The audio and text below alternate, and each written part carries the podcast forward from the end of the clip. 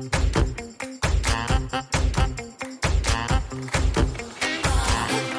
Hallo und herzlich willkommen zu einer neuen Folge Schwungmasse. Wir haben heute eine kleine Sonderfolge vor, denn Katharina und ich waren am 18.04. zum ersten Finfluencerinnen-Treffen in Berlin eingeladen im Bundesfinanzministerium. Angeregt hatte der aktuelle Finanzminister Christian Lindner das Treffen wohl selbst. Wir hatten die Chance, etwas hinter die Kulissen zu blicken, unsere Fragen loszuwerden und wollen dich dabei mitnehmen. Katharina, was hat dich an dem Tag denn am meisten meisten überrascht? Ich glaube, am meisten überrascht hatte mich, dass gar keine Fragen abgestimmt werden mussten. Also ähm, der Tag wirkte nicht so geskriptet und ich kenne das ja auch aus der Pressewelt oder selber, wenn man auch irgendwie Interviews macht. Man möchte eigentlich immer gerne wissen, was, was erwartet einen so ein bisschen. Und äh, das hatte das Kommunikationsteam von Christian Lindner nicht abgefragt. Es wurde auch ähm, vor Ort ja Content aufgenommen und ähm, da, das war, wurde alles sozusagen sehr, sehr locker gehalten und das fand ich ganz schön. Das stimmt, das war schon eine sehr spontane Stimmung und äh, locker und offen. Wie fandest du oder wie war Christian Lindner? Ich habe ihn sehr sortiert erlebt, ähm, recht sympathisch und vor allen Dingen auch ähm, mit, mit Ideen. Was ich gut fand, dass er häufig auch Themen dann eingeordnet hat, warum es dann auch mal länger dauert, ähm, wie dann sozusagen die politischen Entscheidungswege sind. Ähm, ich fand es auch erfrischend, dass er zwischendurch ja etwas lockerer war, so weit locker eben eine politische Person dann auch sein kann, weil am Ende er wurde die ganze Zeit irgendwie gefilmt, beobachtet, es wurde dokumentiert. Ähm, es war schon mal irgendwie spannend, ihn in Live zu erleben, weil ich muss sagen, dass mein Bild aus den Medien, was ich von ihm hatte, nicht ganz so positiv war. Ich habe ihn häufig so ein bisschen angespannter irgendwie wahrgenommen. Kommt natürlich wahrscheinlich auch aufs Medium und das Thema drauf an. Wir hatten da jetzt ja einen relativ lockeren Rahmen, ähm, aber das hat mir durchaus ganz gut gefallen und vor allen Dingen man hatte halt eben nicht das Gefühl gehabt, dadurch, dass zum einen die Fragen nicht abgestimmt waren, aber zum anderen, dass er dann auch so locker drauf war, dass man halt auch wirklich ganz normal mit ihm reden kann und auch alles Fragen, alle Fragen stellen konnte.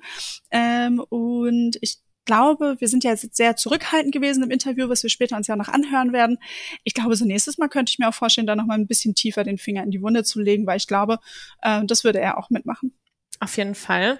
Neben uns waren ja auch noch ein paar andere Accounts mit vor Ort. Ich habe die mir auch mal notiert, dass ich niemanden vergesse. Das war zum einen Steuerfabi, Versicherungen mit Kopf, Herr Tariko, Invest Science, Finanzhacker, Finanznerd, Professor Finanzen, Teaching Finance, Immo Tommy, Immocation und Madame Moneypenny. Wie war das für dich, die anderen zu treffen? Erst einmal gut, dass du dir alle notiert hast. Ähm, ich hätte sie jetzt alle nicht mehr zusammenbekommen. Die anderen zehn sind es ja, glaube ich, gewesen. Es war auf jeden Fall ähm, mal sehr interessant, ähm, alle zu treffen. Äh, Steuerfabi zum Beispiel. Wir waren mal zu einem selben, am selben Tag, zu einem selben Thema in Brüssel beim Europäischen Parlament, haben uns aber vor Ort verpasst, weil er nach mir dran war, ich dann schon los musste. Wir haben noch mal ein Selfie zusammen gemacht, weil es auch für mich ein kleiner Fangirl-Moment war. Mm, manche Accounts kannte ich auch gar nicht. Ich fand es spannend zu sehen, wie die anderen äh, vor Ort selber auch Content produziert haben. Es wurden teilweise Vlogs gemacht. Also auch da wird man uns noch in dem einen oder anderen wahrscheinlich sehen, weil wir wurden teilweise spontan interviewt. Man hat irgendwie geschaut, welche Themenüberschneidungen gibt es. Ähm, was ich aber dann doch spannend fand, äh, sozusagen von der Einladungsliste, dass es schon verschiedene Schwerpunkte gab, nicht nur inhaltlich themenmäßig, sondern auch, ähm, es gab Accounts, die dann doch auch einen vertrieblicheren Fokus haben, aber andere eben auch einen Bildungsfokus. Und äh, genau, ein Kritikpunkt, den wir auch sofort vor Ort geäußert haben, ist halt eben, dass man eine klarere Ausrichtung findet. Auf der einen Seite bei der Art der Accounts, die dort sind und nicht nur sozusagen nach Reichweite geht, aber eben entsprechend auch, du hast gesagt, Madame Moneypenny war da, sie hatte noch äh, zwei Kolleginnen aus dem Team und Baby-Unterstützung äh, mit dabei. Dennoch, äh, es sind zu wenig Frauen gewesen. Da gab es jetzt auch im Nachhinein noch einiges an Diskussionen in den sozialen Medien. Ähm, ich finde es sehr, sehr gut, dass äh, das Bundesfinanzministerium einen ersten Aufschlag gemacht hat. Und vor allen Dingen fand ich es auch gut, wie sie mit unserer Kritik vor Ort umgegangen sind. Äh, wir hatten das ja vor Ort angesprochen. Es gab danach auch nochmal schriftlichen Austausch. Sie haben da sofort eine Offenheit für gezeigt. Und das ist eben das Wichtige. ich hatte auch nochmal so gesagt, es sind wirklich junge Kolleginnen gewesen vor Ort, die das organisiert haben und die auch selber noch lernen wollen und dieses Format auch etablieren möchten. Und ich bin gespannt, wie das nächste Treffen aussieht, gerade auch mit auf den Fotos. Äh, da sollte dann aber doch nochmal etwas mehr Diversität vorhanden sein. Wie lief denn dieser Tag jetzt überhaupt ab und was wurde besprochen? Ja, also für uns ging es erstmal ja morgens aus Hamburg los mit dem Zug nach Berlin. Ähm, dann angekommen im Bundesfinanzministerium waren wir dann in einem äh, Raum, wo es gar nicht irgendwie, ich hatte erwartet, wir sitzen an einem runden Tisch, ähm, spießig alle auf dem Stuhl irgendwie im Kreis. Das war es nicht. Man hat gestanden an Stehtischen oder eben frei. Dann gab es drei kurze Impulse ähm, als Vorträge, äh, nachdem Christian Lindner ein kurzes Hallo eben gegeben hat und auch sein Büro gezeigt hat. In dem Impuls, da wurde eben gesprochen, wie man die Datenautobahn besser miteinander vereinbaren kann, so dass man zum Beispiel die ähm, Einkommensdaten, die man dann eintragen muss, an, wie wir gelernt haben, 200 verschiedenen Stellen dann wirklich nur noch einmal angeben muss und die Systeme untereinander austauschen. Äh, man hat dann auch gesehen, was eine Komplexität dahinter steckt, war auf jeden Fall mal ein spannender Einblick. Im zweiten Impuls ging es um das Thema Aktienrente. Sie wurde nochmal grundlegend erklärt, welche Überlegungen man grundsätzlich hat, äh, wie sie funktionieren kann. Man hat sich die ähm, Beispielfonds aus den Ländern Finnland und Schweden einmal angeguckt, die Performance ähm, und eben auch wurde, es wurde deutlich, dass wirklich nach diesen Vorbildern geguckt wurde. Spannend fand ich die Aussage, dass es eben mindestens, hatte er gesagt, 30 Jahre jedes Jahr 10 Milliarden eingezahlt werden müssten, damit sich das Ganze auch wirklich dann sozusagen eben lohnt. Ähm, und als letzten Punkt gab es noch einen Impuls zum Thema Finanzwissen. Es soll ja eine ähm, Plattform ins Leben gerufen werden, ähm, wo auch Finfluencer mit dabei sind, wo eben Finanzwissen zur Verfügung gestellt wird. Das wurde auch nochmal ganz kurz vorgestellt. Anschließend, da haben wir so kurze Interviews dann geführt. Ähm, am Ende gab es noch, ähm, ja, ich glaube, eine Hausführung und nochmal so ein bisschen Austausch. Das haben wir auch geschwänzt, weil wir dann wieder zurückgefahren sind. So einmal sozusagen die Kurzfassung des wirklich mal spannenden Tages. Ich weiß nicht, ähm, wie war das so für dich, Alicia? Vielleicht magst du auch nochmal erzählen. Ja, für mich auch eine absolute Premiere, überhaupt mal in solch ein Gebäude, aber auch in solch einem Rahmen vor Ort mit dabei gewesen zu sein, die anderen Accounts kennenzulernen und äh, in den persönlichen Austausch mit dem Bundesfinanzminister zu kommen. Also das macht man ja auch nicht alle Tage. Also für mich war es auch eine spannende Erfahrung.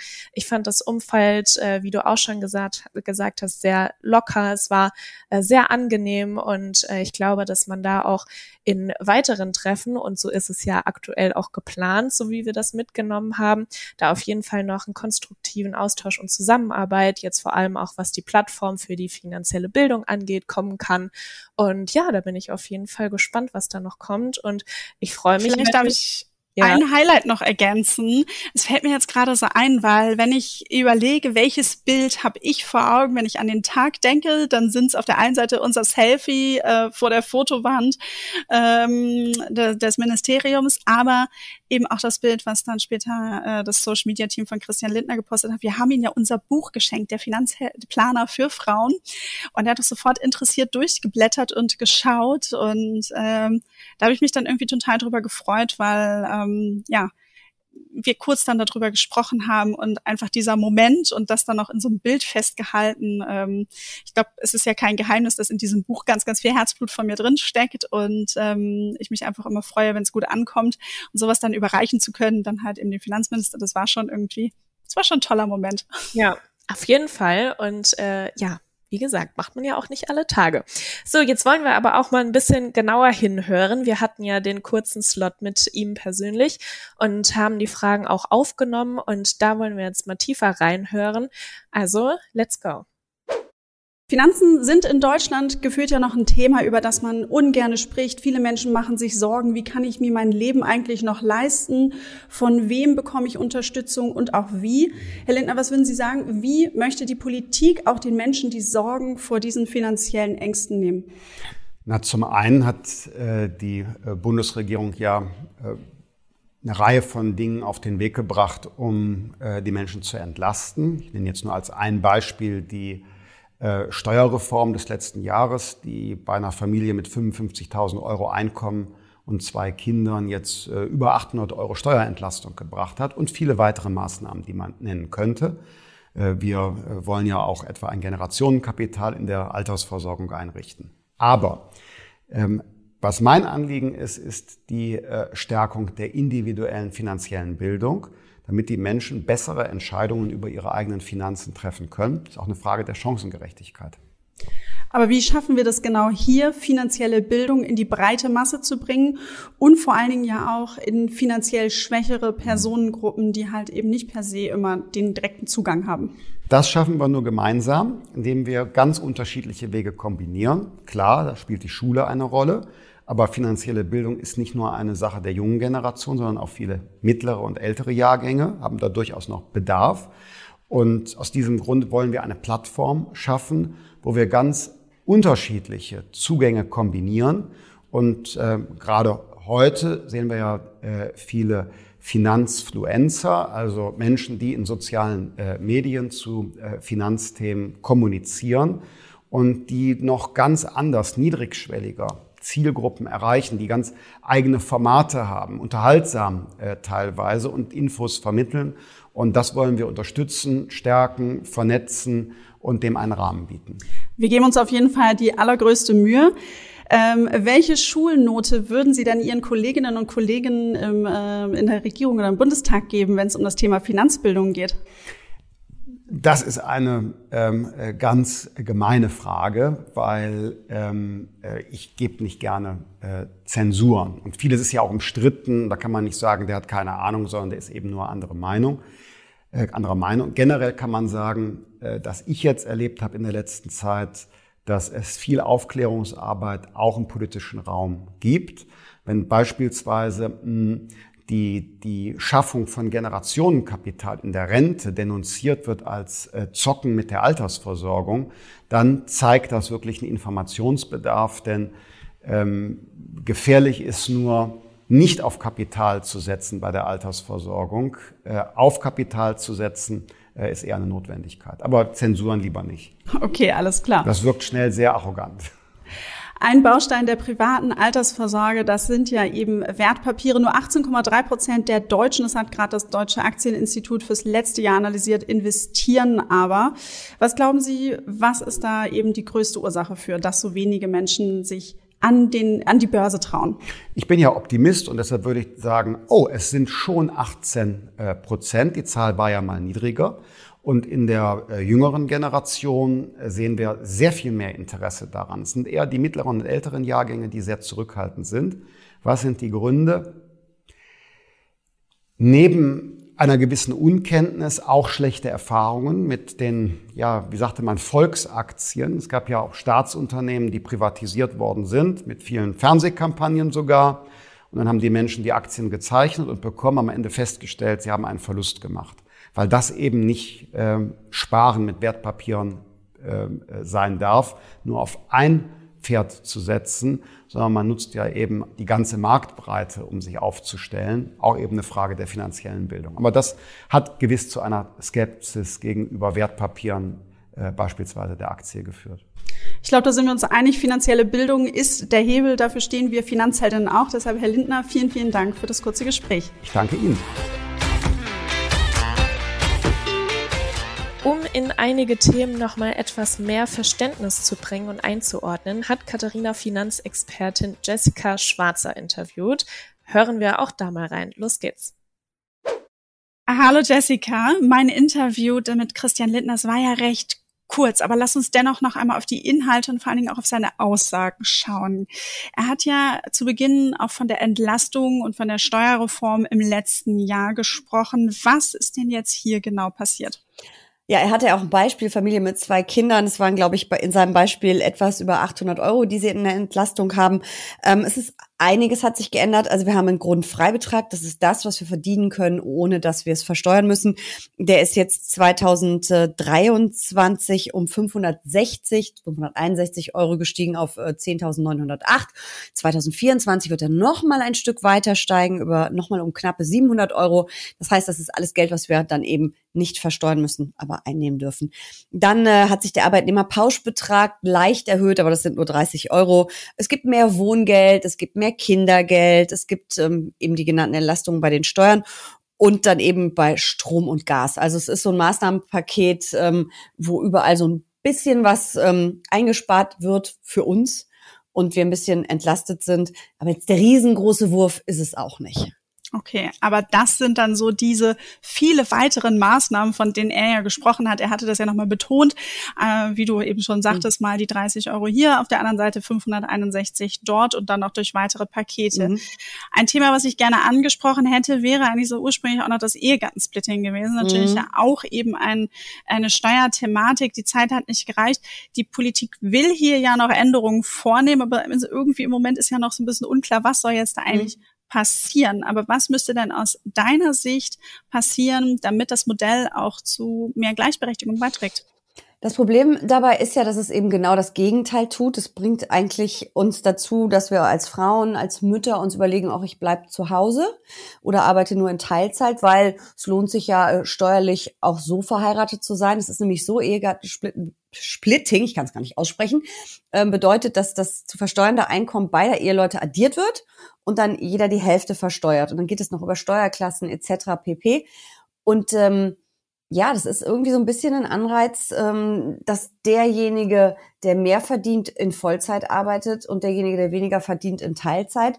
Ähm, das ist alles schön und gut, wenn deine Ehe für immer und ewig hält, weil dann haben beide was davon. Aber in dem Moment, wo das nicht passiert und wo du dich trennst, dann ist es natürlich so, dass diejenigen, die in Teilzeit gearbeitet haben, die die schlechter bezahlten Jobs gewählt haben, natürlich weniger auch in die Rentenkasse eingezahlt haben. Und da ist dann so ein bisschen, also es ist so ein falscher Anreiz einfach. Und da wird schon lange drüber gestritten. Ich glaube, das stand sogar schon im letzten Koalitionsvertrag bei der großen Koalition, dass es abgeschafft werden soll.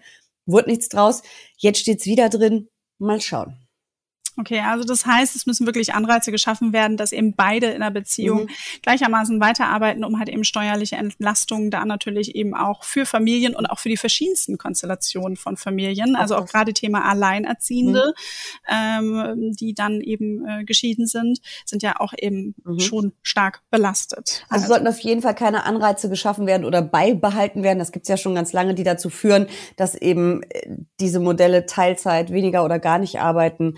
Ähm, ähm, so ja sich so lohnen in Anführungsstrichen ähm, oder zumindest keinen finanziellen großen Schaden anrichten, weil äh, am Ende ähm, ja wir wissen, wie viele Ehen es nicht schaffen.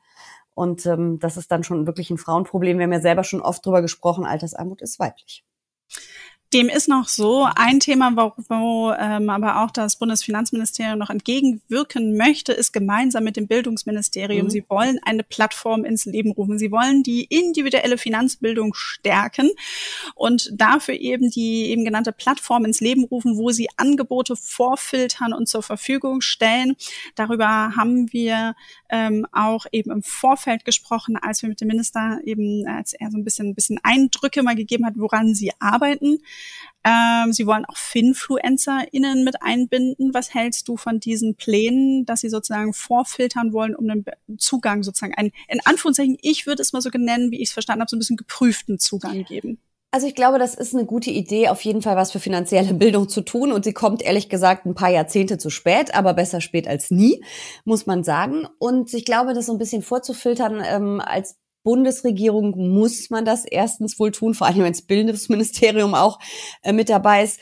Es gibt ganz, ganz viele ganz tolle Inhalte von Finanzinfluencern, Influencerinnen. Ähm, aber es gibt eben auch so das ein oder andere, was uns dann mal auf Instagram oder sonst wo begegnet, wo das eben nicht so qualitativ hochwertig ist oder eher zum Zocken ähm, eigentlich angeleitet wird. Und das ist ja nicht das, was wir unter finanzieller Bildung verstehen. Also man sollte da schon die seriösen Angebote und die, die wirklich so mit Altersvorsorge, langfristigen ähm, Vermögensaufbau zu tun haben und nicht ähm, irgendwelches Zocken im Zweifel ähm, proklamieren. Und das finde ich schon ganz okay. Und äh, ja, ich denke, viel hilft viel. Also es schadet ganz sicher nicht, wenn es so eine zusätzliche Bildungsplattform gibt.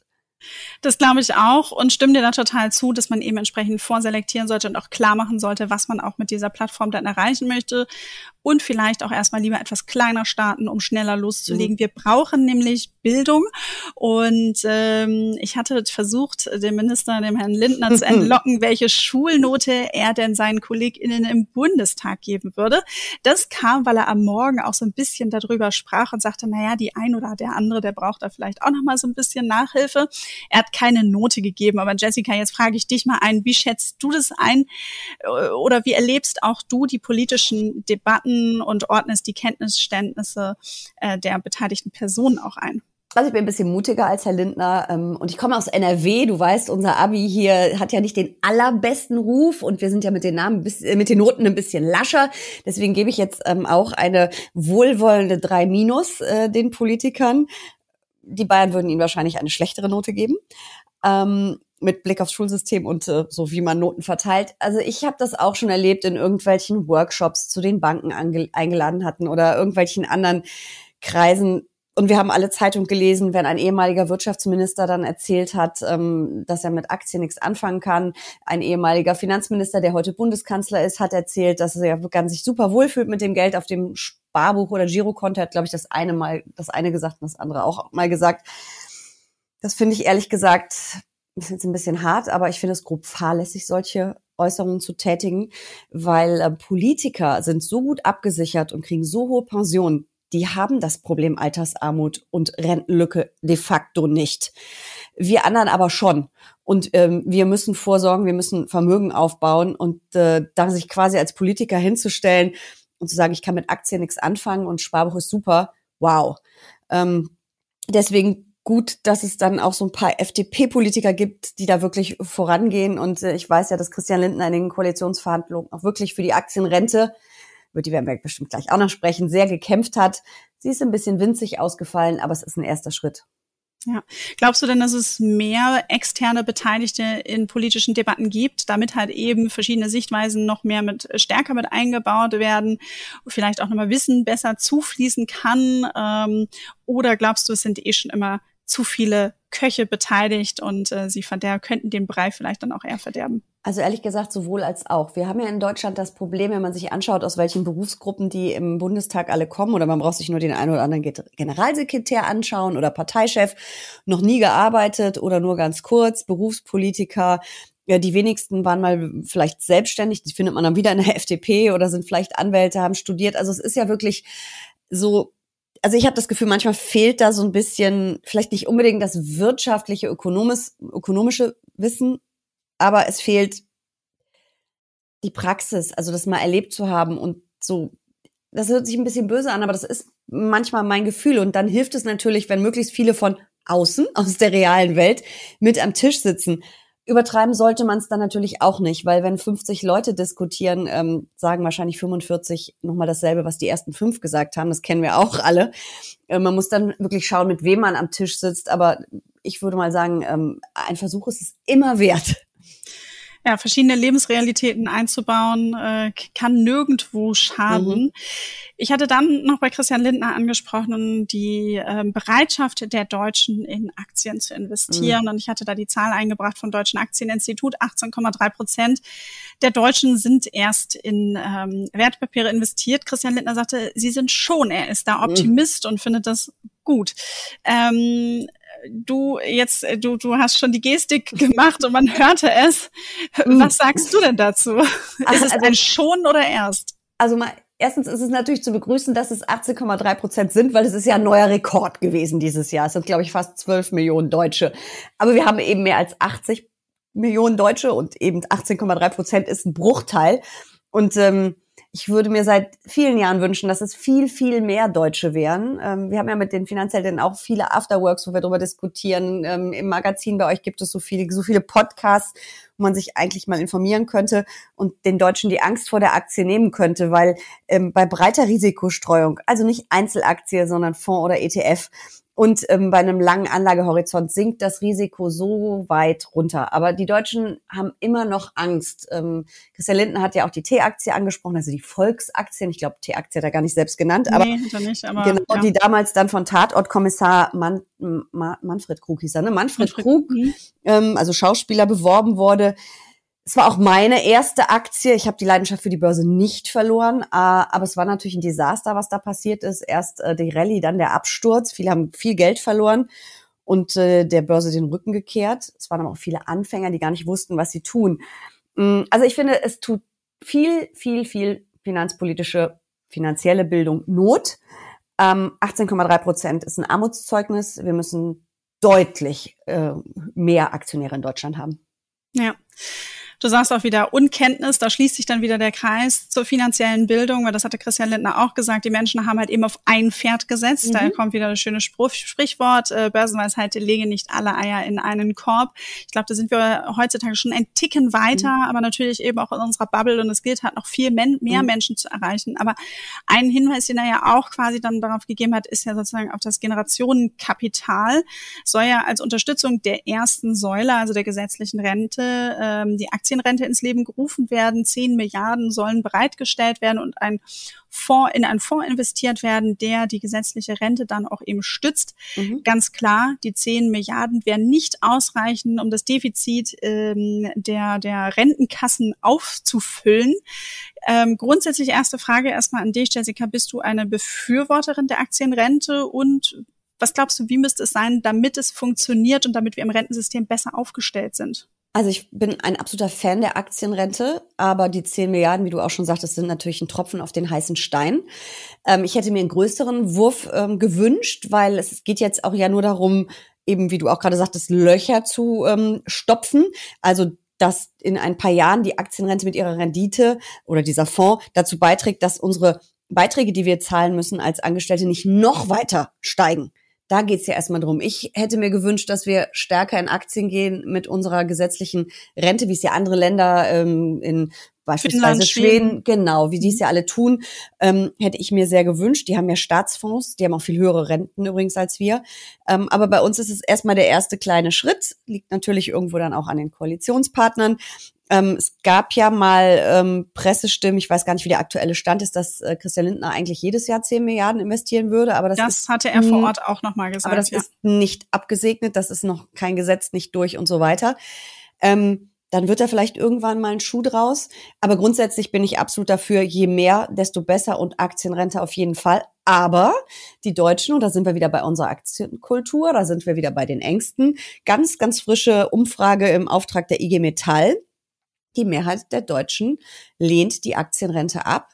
Ähm, und da stand in dem Artikel, den ich gelesen habe, sie lehnen es ab, dass wir mit der mit unserer Altersvorsorge spekulieren. Oh mein Gott, finanzielle Bildung. Bitte jetzt, kübelweise von oben runter. Also kannst du dir vorstellen, dass wir in 50 Jahren eine Rente dann haben, die nur noch sozusagen über Aktien finanziert wird, Wert, gerade jetzt nach diesen Umfrageergebnissen, die du präsentiert hast? Also vorstellen kann ich es mir nicht wirklich, wünschen würde ich es mir, wobei nur noch ist auch schwierig. Ähm, das kennen wir ja auch, wenn wir uns über private Altersvorsorge unterhalten oder ich bin selbstständig, muss mir auch überlegen, welche Bausteine ich benutze man muss immer auch schauen, dass man sein Langlebigkeitsrisiko irgendwie absichert und äh, 100% Aktien sind da wahrscheinlich ein bisschen wild. Ähm, ich glaube auch die Staatsfonds in äh, Skandinavien haben ja noch Anleihen drin, also ein bisschen die Nummer sicher, ne? Und nicht nur. Aber das wäre schon schön, wenn es richtig viel wäre und wenn es einfach ein komplett neues System gäbe, wo es wirklich so ist, dass wir ähm, am Kapitalmarkt investieren, dass wir das Geld arbeiten lassen und nicht nur diese Mängelverwaltung und dieses ewige Löcherstopfen, äh, was da bei der Rentenkasse passiert. Jessica, abschließend, du hast ja das Interview äh, von mir mit Christian Lindner gesehen, gehört. Welche Frage hättest du ihm denn noch gestellt? Ich würde ja immer gerne wissen, wie genau er investiert und fürs Alter vorsorgt. Äh, da weicht er auch öfter mal aus. Das hätte mich schon äh, auch noch sehr interessiert. Ähm, Aktienquote von, Stif von Christian Lindner. von Stefan. Äh, äh, Christian Lindner. Die Aktienquote, die hat er nicht verraten, aber er hat durchaus im Gespräch verraten, dass er halt eben ähm, das Thema Immobilieninvestments und ETF breite Streuung und ähm, er hatte in einem anderen Interview, wo wir auch beiwohnen durften, äh, gesagt, dass er eben Krypto da auch einen Abstand von hält. Ähm, also auch da konnte man so ein bisschen reinblicken und äh, sagt aber auch, dass er sich selber Guidelines auferlegt hat, wie was er denn tut und wo für ihn als Finanzminister eben mit seinen politischen Interessen dann auch wirklich Grenzen sind, damit er das sozusagen nicht überkreuzt. Ähm, aber so ganz hast du recht, hat er sich auch nicht in die Karten schauen lassen. Aber mhm. vielleicht mal eine Frage fürs nächste Mal, wie hoch denn seine Aktienquote im Depot ist. Jessica, ich danke dir ganz herzlich für die Einordnung und bis bald. Bis bald. Das war's mit unserer Sonderfolge. Wir hoffen, dir hat der kleine Einblick gefallen. Wir haben uns auf jeden Fall vorgenommen, in Richtung Politik weiterhin aktiv zu bleiben. Deshalb, wenn du konkrete Forderungen oder auch Wünsche und Ideen hast, schick sie uns gerne per Instagram Message. Das gilt aber natürlich auch für alle anderen Themen. Wir nutzen die Erfahrung und ja, das Feedback von dir als Zuhörerin aus der Community, um für dich das beste Angebot zu schaffen auch hier im Podcast und deswegen gerne äh, ja auch dann in solchen Runden die Chance zu nutzen, um davon zu berichten, was es wirklich braucht. Vielen Dank, Katharina, und vielen Dank fürs Zuhören und bis zum nächsten Mal. Danke, Alicia. Tschüss.